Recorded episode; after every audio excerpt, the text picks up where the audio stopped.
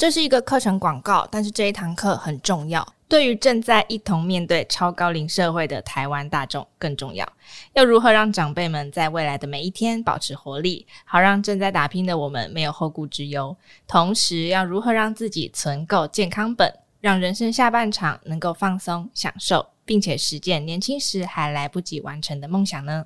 推荐各位带着爸爸妈妈一起全家动起来，参加由冠军体适能教练徐东英策划并且实际陪练的节拍超慢跑线上影音课程。大家一定曾经定过计划，从今年开始要运动锻炼身体，但是总是有各式各样的理由，很快就放弃。徐东英老师开发的这套课程，从节拍超慢跑开始，第一次练习就会爱上这个运动。因为它是一套针对台湾大众设计刚刚好的锻炼。第一，它锻炼刚刚好，精确练到生活里需要的每一条肌肉；第二，它的分量刚刚好，分次锻炼也可以累积成效，让你不酸也不痛；第三，速度刚刚好，轻松达到燃脂心率，又不喘不会累；第四，环境刚刚好，不出门不用器材，随处都可以练。更重要的是，这系列的课程针对国人常见的各种不舒适，例如三高、肥胖、关节疼痛、肩背疼痛。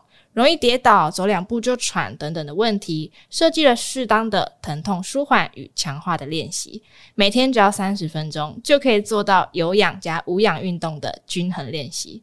这一套课程由早安健康携手徐老师，台湾首发的节拍超慢跑线上影音课程，目前在台湾最大线上课程平台 Press Play 上架销售，原价六六八零元，目前特价二九九九元。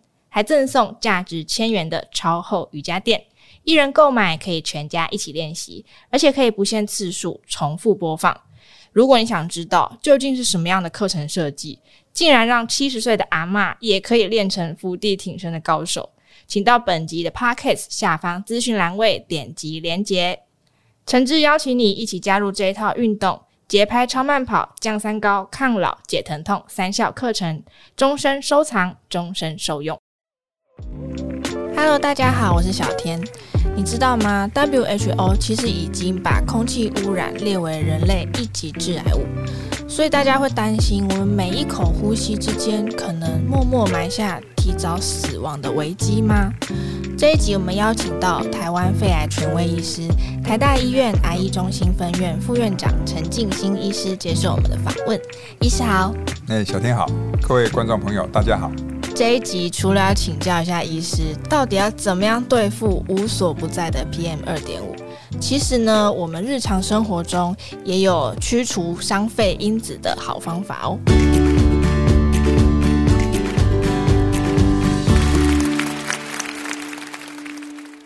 医师，这个 PM 二点五，它对于肺癌的威胁性，目前的研究资料来说，到底有多大？哦，对，这个 PM 二点五哈，其实我们就是讲空污的指数了哈。那空污当然分成很多种，嗯，早期我们在测的是 PM 十，它这个 PM 哈，最重要的就是根据它的粒子的大小，PM 十就是粒子比较粗。到 PM 二点五就是粒子更细，它会细到大概只有我们毛发的三十分之一的大小，所以你几乎看不到。嗯，但是它的危险就是，当你吸进去我们的肺部，它会穿透我们的肺泡微血管，进入我们的全身，所以它不是只有对于肺部造成伤害，它对于全身的血管会造成发炎、狭窄，然后引起譬如说像脑血管疾病跟心血管疾病。那 PM 二点五这个议题呢，最重要就是在国外已经做过非常多的研究哈，就从空气污染，因为大家以前以为说，诶，空气污染是不是就是会引起呼吸道的疾病而已？后来发现说，在欧洲大概呃二零一三年有发表过一个研究。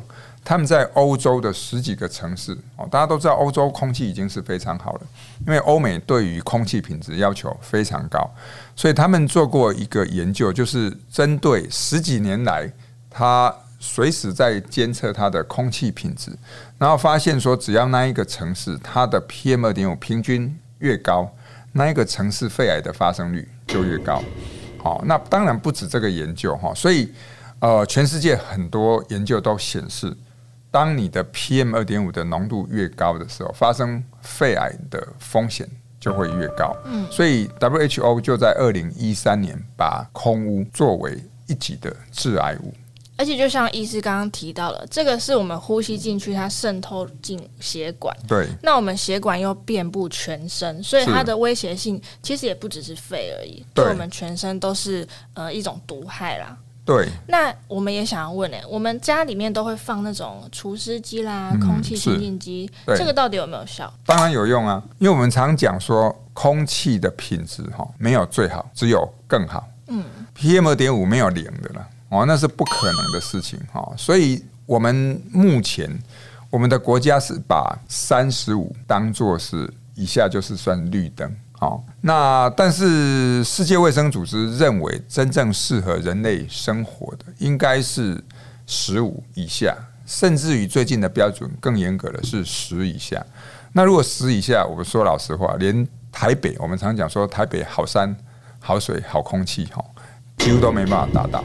如果要到平均十以下，大概只有花东地区有办法。那我们在台湾的 PM 二点五，其实北部还算好。如果到中南部就更糟糕，尤其是在高雄地区，因为它很多的工厂、工业区在那边。那医师，我刚刚提到一个除湿机，是因为我看有资料说，呃，因为如果家里太潮湿，那那个霉菌它也会伤害我们的肺，所以我们开除湿机是有帮助的。哦，对。所以其实很多人常问说：“诶，我家有没有除湿机跟空气清净机？”我家都有。我家是住一楼跟地下室公寓嘛，哈啊，所以我家的除湿机是一天到晚三台同时在开。哦，因为当我们台湾其实是海岛型气候，哦，尤其是像我们住比较低楼层，那个湿度通常非常的大。哦，那当你湿度高的时候，就会长霉菌。嗯，那霉菌还有尘螨。它就会刺激我们的肺部，引起呼吸道的过敏，好，所以这个就还蛮重要的。好，那如果是在室内，其实 PM 二点五比较少，可是问题是我们室内，譬如说，诶，嗯，家里如果有煮菜、油烟，那这个也会产生啊 PM 二点五，或者是有人烧香拜佛哦，也会产生这一些。所以通常我还是鼓励大家，诶，家里不妨买一个。除了空气清净机，你还要有一个空气品质的侦测器啊，就是像空气盒子。哦，这个市面上很多，有几十种在卖哈。那你就知道说我们家现在 PM 二点五怎么样哈。那我我的建议是这样的，因为室内空污不只是悬浮微粒，悬浮微粒是粒子哈，PM 二点五。可是我们刚刚提到过说，诶，室内空污还有甲醛哦，这是挥发性物质。挥发性物质它不是 PM 二点五，它是侦测不出来的。嗯，除非要特别的机器。所以说，如果要室内的空气要好，当外面的空气好的时候，你应该把窗户打开，让空气能够流通，赶快把室内的甲醛把它冲出去。那如果外面空气不好，譬如说刚好上下班时间哦，或者是说附近有工厂。或者是隔壁就庙里面有人在初一十五在拜拜，那你就要把它窗户关起来，然后开空气清净机，另外还要开除湿机，保持在一个比较干爽的一个环境，可以减少一些霉菌跟尘螨。所以其实开窗不开窗也不是一个标准答案啊，是的，就是要依照你环境，然后空气品质来说判断这样子。是。那我们还读到一个案例，就是有人他退休之前，他去做了这个健检，那他发现说，哎，他这个肺部是有一些异样的病灶。是，医师可以跟我们分享一下这个案例吗？哦，对，那个也是我的一个病友哈。那他刚好是从公司退休，那他想说，他接下来要开始享受人生哈，好不容易退休了哈，忙了一辈子。那他就去做了一下检查，不过那个检查事实上救了他，因为他去做了低剂量的电脑断层，好，那才发现说哦，原来自己有肺癌，嗯，还好就是说他那个肺癌当初是早期。哦，所以十几年前我就帮他治疗，哦，手术切除干净，后来就都没有再发。不过他后来，诶，在追踪的过程当中，诶，另外一边又有肺癌，又慢慢的再长出来，哦，所以他后来又做了第二次的手术。那他现在就非常的健康，虽然两边都接受过手术，因为早期的肺癌，我们的手术也不用开很大，只要切一点点的肺部，哦，那就切除干净，所以现在就完全都没有问题。嗯，好，那所以我们要奉劝说，我们所有的呃国民，肺癌其实无所不在。哦，之前我们提到说，国健署是针对于超危险族群，就是有抽烟的跟有家族遗传的。哦，可是我常讲，如果按照这样的标准，台湾有百分之六十的肺癌都筛不到。哦，那我们刚刚讲，其实我们生活中很多环境有室内空污、室外空污，很多危险因子，甚至我们现在都不知道。哦，所以每一个。有在呼吸的人都有肺癌的可能，所以我自己的观念是认为说，我们只要四十五岁以上，我是建议，如果大家经济负担得起哈，因为做一个低剂量断层，一般的医院大概四到六千块，我们负担得起，我们就去做生平的第一次。嗯，如果没有问题，你不是高危险群，你可能三年做一次也就可以了。那如果你真的是高危险群，两年做一次哈，国健署有补助。或者是说检查出来有问题，你去看门诊，那医师就会帮你安排后续的追踪或者是治疗，这样我们才能够把肺癌的威胁，好，把大部分第四期变成第一期来处理，就不会有事情。嗯，如果喜欢我们这一集的早安健康 Podcast，记得订阅我们，然后留下你的五星好评，还有其他想听的内容，也可以留言告诉我们哟。那我们日常的生活中呢，其实环境早就已经存在很多威胁着我们健康的危险因子。那这些东西都要多多的留意。这一集呢，我们邀请到台湾肺癌权威医师陈静心医师接受我们的访问。医师，那除了说呃尽量避免这些伤肺的东西之外，关于这个保养肺部啊，或者说预防肺癌，我们有没有什么饮食上面可以来帮助我们？那这一个部分哈，那关于肺癌。很多人会问我说：“诶，我们什么可以吃什么来保养？”其实对于肺来讲，最重要是我们吸进去空气的品质了哈。所以第一个一定是要戒烟，然后呢，家里如果有人抽烟，你就有二手烟甚至三手烟哦，一定要劝他要戒烟哦。这个要营造一个无烟的环境。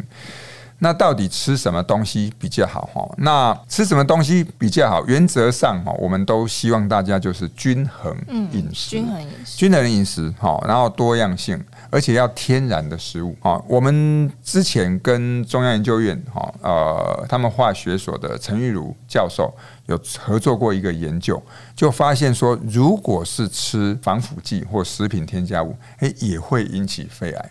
所以有一些食品。事实上是对于肺癌的防治是不好的哦。那我们是鼓励大家做均衡饮食，嗯，好，那我在这里就跟大家分享我们的健康四宝哈。第一个均衡的饮食，第二个适度的运动，嗯，第三个充足的睡眠，第四个最好要有乐观的心态。不过，如果对于肺癌的防治，其实要再加上第五宝，叫做清新的空气。嗯，清新的空气其实是政府要给我们。那我们如果要自己做的话，就刚刚提到的哈，可能空气好的时候把窗户打开，空气不好窗户关起来，然后用空气清净机跟除湿机，然后外面空气不好就要戴口罩。嗯。好，所以呢，其实健康也没有什么样的秘方啦。刚刚医师讲到的这些，就是你的生活习惯自己自我的调整，那不会说有什么万用的保健品会推荐给大家。其实还是均衡饮食，然后运动、睡眠，保持好心情，注意自己干净的空气呼吸是最重要的。